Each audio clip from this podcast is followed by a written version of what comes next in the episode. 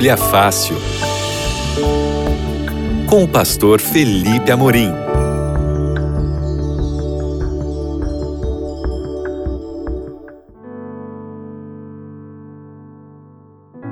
Olá, queridos amigos da Rádio Novo Tempo e você também que nos acompanha aqui pela live. Nós estamos começando mais um episódio do nosso Bíblia Fácil, A Procura da Verdade. Eu sou o pastor Felipe Amorim e nós estamos aqui juntos todas as semanas para a gente se aprofundar no texto bíblico. E nós começamos na última semana uma nova temporada, né, uma nova série de estudos aqui no Bíblia Fácil e nós estamos estudando o conteúdo desse guia de estudos aqui, que é o guia A Procura da Verdade. Aqui tem 15 temas que correspondem aos 15 episódios dessa nossa temporada do Bíblia Fácil. Então, você pode ter esse guia de estudos na sua casa. É um guia de estudos muito bonito, bem diagramado, com conteúdo muito bem ilustrado, feito com muito carinho para que você possa conhecer mais a palavra de Deus. E você pode pedir esse guia de estudos da Bíblia e nós vamos mandar para sua casa sem cobrar nada. Você não vai pagar pelo guia de estudos, não vai pagar pela taxa de correio, nada, nada. O seu único trabalho é pedir, porque nós temos todo o interesse que você conheça mais a Bíblia e nós vamos mandar para sua casa de graça. O número para você pedir é o WhatsApp 129 8244 4449. Vou repetir para você anotar aí. 12 98244 4449. Você vai mandar uma mensagem para esse WhatsApp dizendo que quer a revista ou guia de estudos à procura da verdade. E aí você vai receber de volta um link no seu WhatsApp. E aí você clica nesse link, preenche todo o formulário, clica lá no botãozinho para enviar o formulário e aí é só aguardar que vai chegar na sua casa de graça, você não vai pagar nada. Você também pode entrar agora no site biblia.com.br. Nesse site você vai procurar a imagem da, do guia de estudos à procura da verdade, clica nela e aí faz a mesma coisa, preenche o teu formulário e o, o, o guia de estudos em formato de revista vai para sua casa sem custo algum. E se você quiser, você pode também ligar no horário comercial, tá? E esse número que eu vou falar agora é só no horário comercial, 0 operadora 12 21 27 31 21 e você pode conversar com a nossa equipe de atendimento e pedir o seu guia de estudos também, tá bom? Nós vamos começar o nosso estudo e o tema de hoje é Por que devo confiar na Bíblia? E se você tem dúvidas a respeito desse tema, você pode mandar sua pergunta também para o nosso WhatsApp. O número para fazer perguntas, tá? O número é esse aqui: 12 9 8151 0081. 12 9 8151 0081. Esse é o número para você fazer perguntas hoje sobre esse tema: por que devo confiar na Bíblia? Você sabe que o ser humano foi criado para se comunicar, né? E é uma, uma necessidade dos seres humanos. Pessoas que vivem de maneira isolada, elas geralmente têm, acabam adquirindo problemas emocionais por causa desse isolamento. Um exemplo disso foi esse período da pandemia, né, do qual nós estamos saindo agora. Muitas pessoas tiveram que ir para dentro das suas casas, é, ficarem isoladas umas das outras, e o nível de doenças emocionais cresceu assustadoramente por causa desse isolamento das pessoas. Nós fomos feitos para nos comunicarmos e as redes sociais estão aí para provar isso, né? Nós temos as redes sociais que nos ligam uns aos outros, que permitem que nós uh, encontremos, pelo menos virtualmente, amigos que estão muito distantes.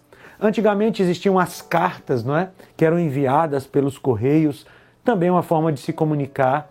Mas a verdade é que os seres humanos precisam dessa comunicação. Deus nos criou assim. Deus nos criou para a comunicação. Quando Deus criou Adão e Eva, ele criou um casal. E quando Adão estava sozinho, antes de Eva ser criada, ele sentiu falta, né? E ele reclamou com Deus, dizendo que ele não tinha alguém da mesma espécie, alguém parecido com ele, com quem ele pudesse dividir a vida. E o próprio Deus disse: Não é bom que o homem esteja só. Então nós fomos feitos para nos comunicarmos. E Gênesis 3:8 nos diz isso de maneira muito clara, diz assim: Ouvindo o homem a sua mulher, os passos do Senhor Deus que andava pelo jardim quando soprava a brisa do dia, esconderam-se da presença do Senhor Deus entre as árvores do jardim. Aqui tem um relato triste da consequência direta do pecado. Mas o que eu quero destacar aqui nesse texto é que Deus ia se comunicar com o ser humano todos os dias na viração do dia, no pôr do sol. Deus ia se comunicar de maneira direta com os seres humanos. Você já parou para pensar nesse privilégio que Adão e Eva tiveram de todos os dias receberem a visita de Deus para conversarem com Deus pessoalmente? Mas infelizmente, algo cortou essa comunicação. E o pecado cortou essa comunicação. Em Gênesis, capítulo 3, versículos 22 a 24, a Bíblia diz que o pecado ele causou medo no ser humano.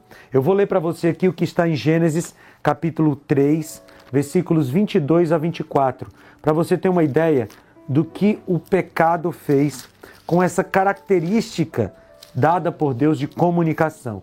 Gênesis 3, 22 a 24 diz assim: Então disse o Senhor Deus: Agora o homem se tornou como um de nós, conhecendo o bem e o mal. Não se deve, pois, permitir que ele tome também no, do fruto da árvore da vida e coma, e viva para sempre.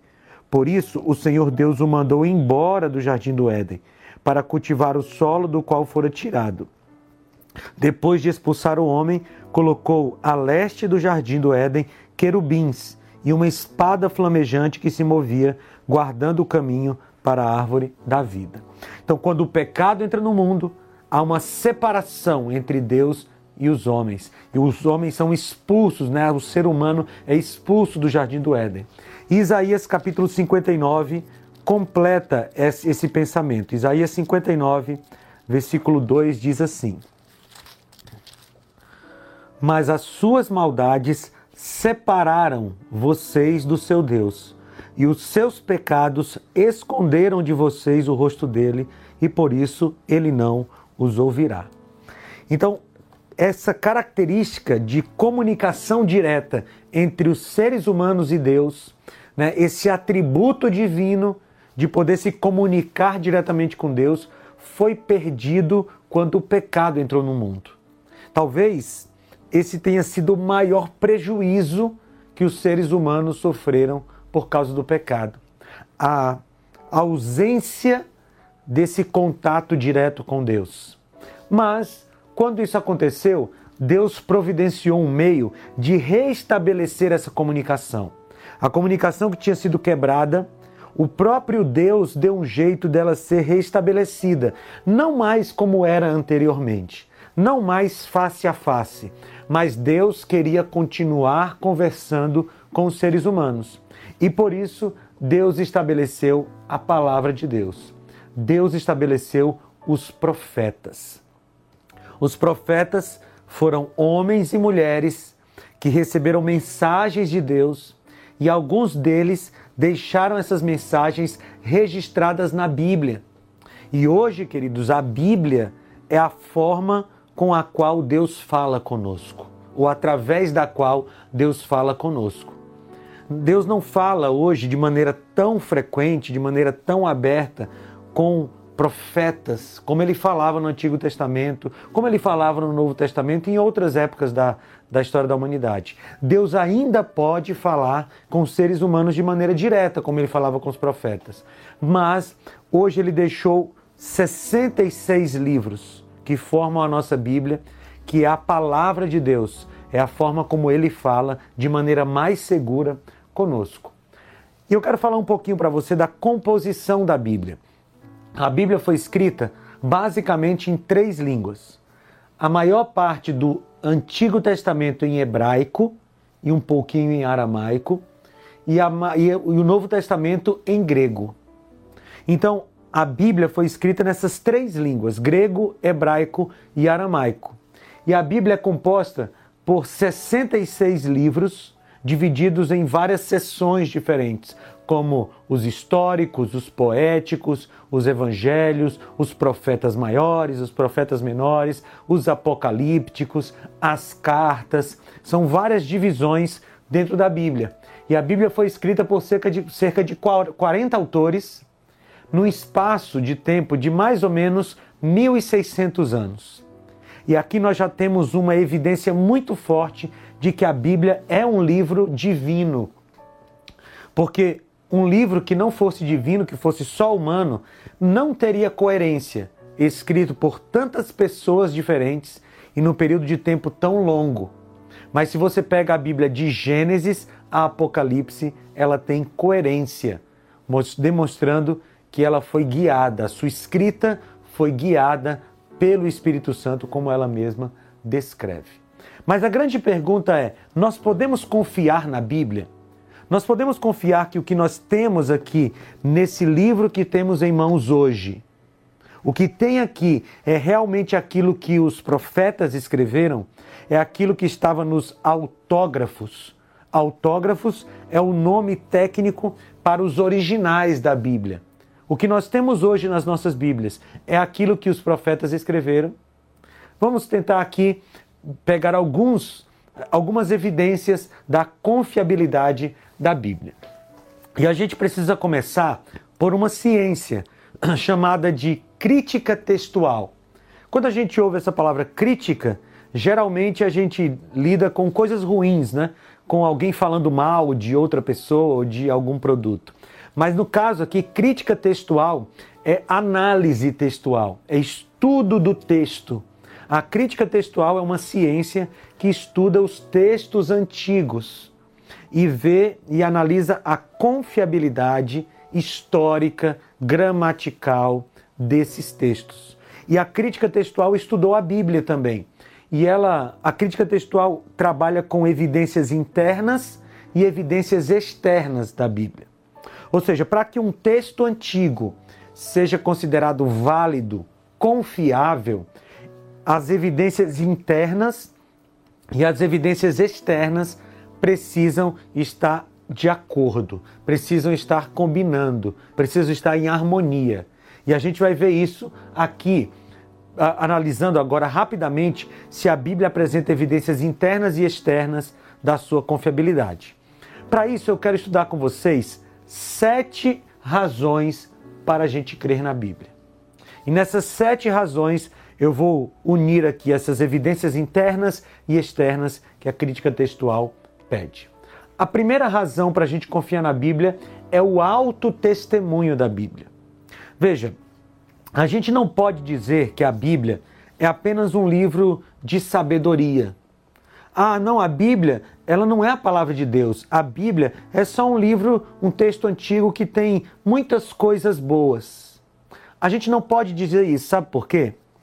Porque se a gente disser que a Bíblia é só um livro com palavras sábias, mas não é a palavra de Deus, nós estaremos entrando em, contradiz em contradição com o que a própria Bíblia fala dela.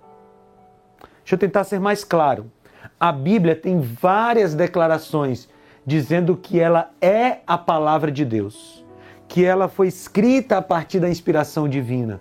Para você ter uma ideia, só no Antigo Testamento existem mais de 1.600 ocorrências de, uh, afirmando que a Bíblia é a palavra de Deus ou foi ditado por Deus, alguma coisa assim. Existem mais de 1.600 referências ao assim diz o Senhor. Eu vou fazer aqui algumas referências, não vou ler o texto, depois você pode ler com calma aí. Mas, por exemplo, em 2 Samuel, capítulo 23, versículo 2, o próprio Davi disse que aquelas palavras são as palavras de Deus. Isaías, capítulo 48, 17 a 19, também nesse texto, Isaías afirma que a palavra é de Deus. Se você for em Jeremias capítulo 31, versículos 1 a 3, também diz que é a palavra de Deus. E isso acontece só no Antigo Testamento 1.600 vezes e no Novo Testamento mais uma dezena, muito mais que uma dezena de vezes. Ou seja, a Bíblia afirma sobre ela mesma que ela é a palavra de Deus. Então, quando você olha para a Bíblia, ou você aceita que é a palavra de Deus, ou você vai dizer que ela é uma grande farsa. Porque as afirmações que a Bíblia faz sobre ela mesma são muito contundentes de que ela é a palavra de Deus. E nós cremos, enquanto cristãos, que a Bíblia não é um livro que contém a palavra de Deus. Nós não cremos, como cristãos, que a Bíblia é um livro escrito por homens com pensamentos a respeito de Deus. Não, nós não cremos assim. Nós cremos que a Bíblia é a palavra de Deus de Gênesis a Apocalipse. Segunda evidência da, segunda evidência da confiabilidade da Bíblia, a confiabilidade textual. Para você ter uma ideia, o Antigo Testamento ele é tão exato na sua, uh, no seu conteúdo que os escribas jogavam fora o, o texto anterior depois que eles copiavam. Vou tentar descrever como é que os escribas no Antigo Testamento faziam. Eles pegavam o texto mais uh, antigo que poderia existir e eles copiavam o texto. Não tinha como guardar o texto naquela época. Então, para o texto per, é, perdurar, tinha que ser copiado. Então, eles copiavam o texto à mão. Depois que eles copiavam, ele, eles comparavam, contando o número de letras. Se o texto que eles acabaram de copiar não tivesse exatamente o número de letras do texto anterior, eles destruíam esse texto copiado e copiavam de novo. E eles tinham tanta certeza de que a cópia deles era fiel que eles destruíam o anterior quando eles faziam essa conferência. Por isso que a gente não tem os originais do Antigo Testamento, porque cada vez que o escriba copiava, ele destruía o anterior, mas porque ele tinha a garantia de que a cópia era igual, idêntica ao original anterior.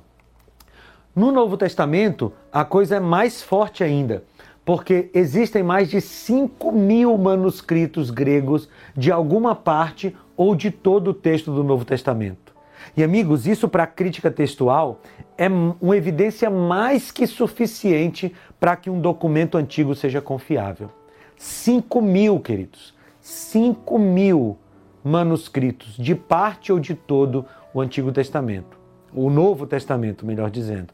E isso é uma evidência científica para você confiar na palavra de Deus, confiar na Bíblia. Muito bem.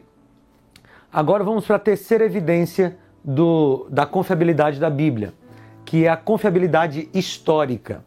Existem muitas informações históricas na Bíblia que foram confirmadas pela ciência histórica. A arqueologia tem provado que a Bíblia é um documento histórico de alta confiança. De alta confiança. Eu vou te dar alguns exemplos aqui.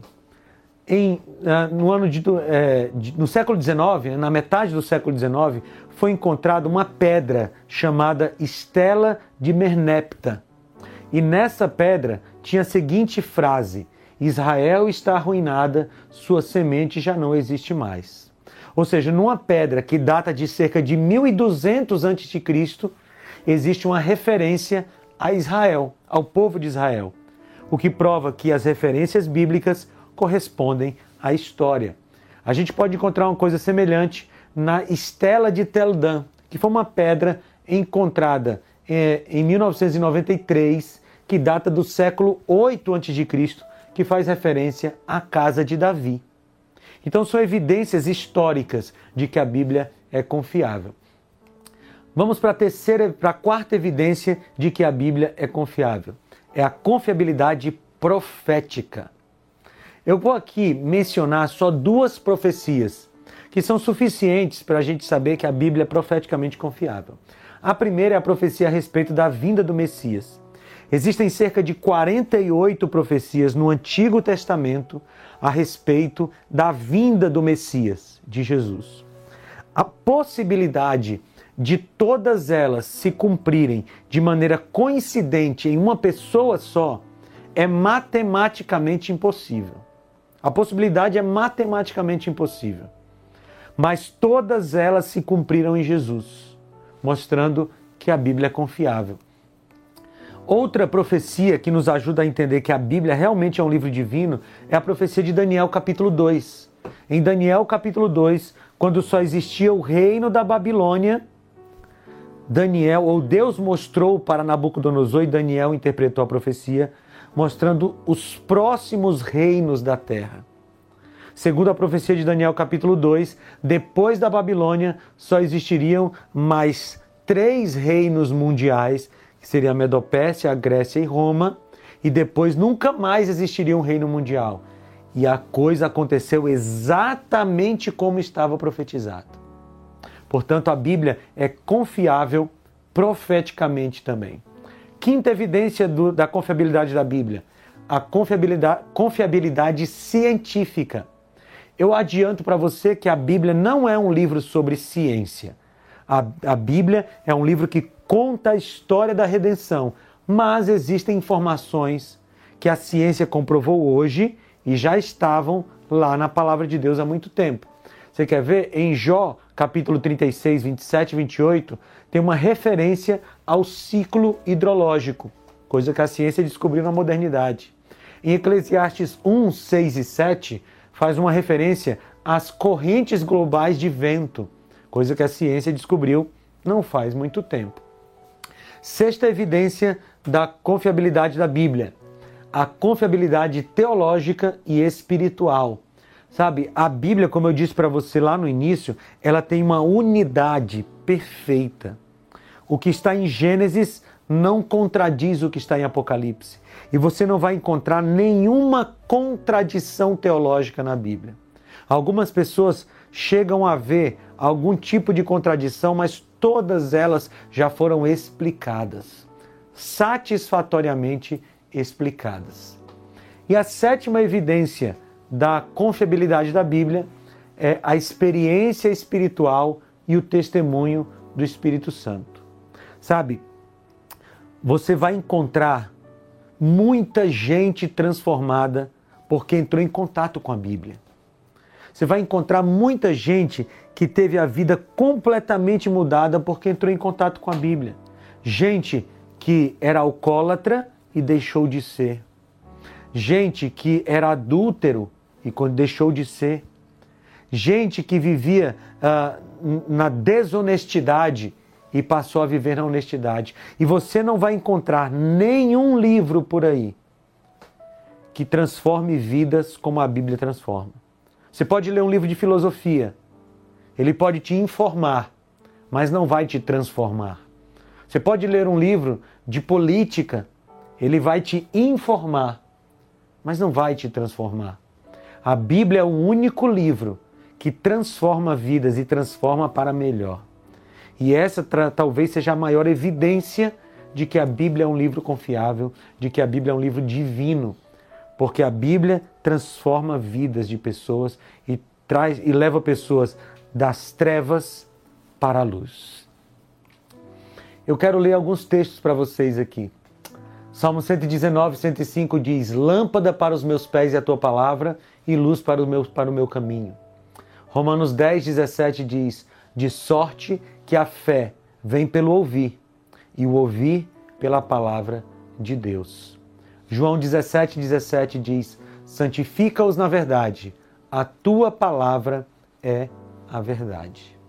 Sabe, queridos, a Bíblia é o único livro que vai realmente colocar você na situação de contato com o Salvador. Você quer encontrar Jesus, de quem você vai receber salvação. Você quer encontrar Jesus, de quem você vai receber transformação. Só tem um jeito é buscando a Deus através da palavra. E eu quero ajudar você a estudar a Bíblia de maneira mais, uh, mais consciente, de maneira mais sistemática. Por isso que eu estou te oferecendo o guia de estudos à procura da verdade. Eu fiz aqui um resumo das razões pelas quais você pode confiar na Bíblia. Mas aqui no nosso guia de estudos, essas razões estão mais explicadas e você pode estudar com mais calma. Então pede o nosso guia de estudos, manda agora uma mensagem para o WhatsApp 129 8244 4449. 129 8244 4449. 49. Ou entra agora no site biblia.com.br e pede o seu guia de estudos. Ele vai para sua casa sem custo algum. Quero convidar você para orar, para a gente encerrar esse nosso estudo de hoje e pedir a Deus que continue conosco. Senhor Deus, obrigado pela tua palavra. Obrigado porque nós podemos confiar na tua palavra e nos ajuda a estudarmos a Bíblia com cada vez mais vigor, com cada vez mais vontade para que possamos te encontrar e receber de ti a salvação. Pedimos isso em nome de Jesus. Amém. Amigos, foi muito bom estudar com vocês a Bíblia. Nós estamos começando essa nossa nova temporada do Bíblia Fácil.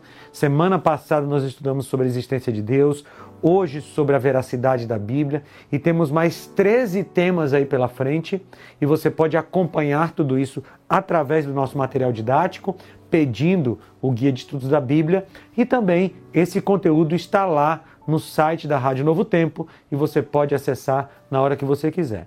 A gente se encontra na semana que vem para estudar o terceiro episódio da série A Procura da Verdade. Até lá!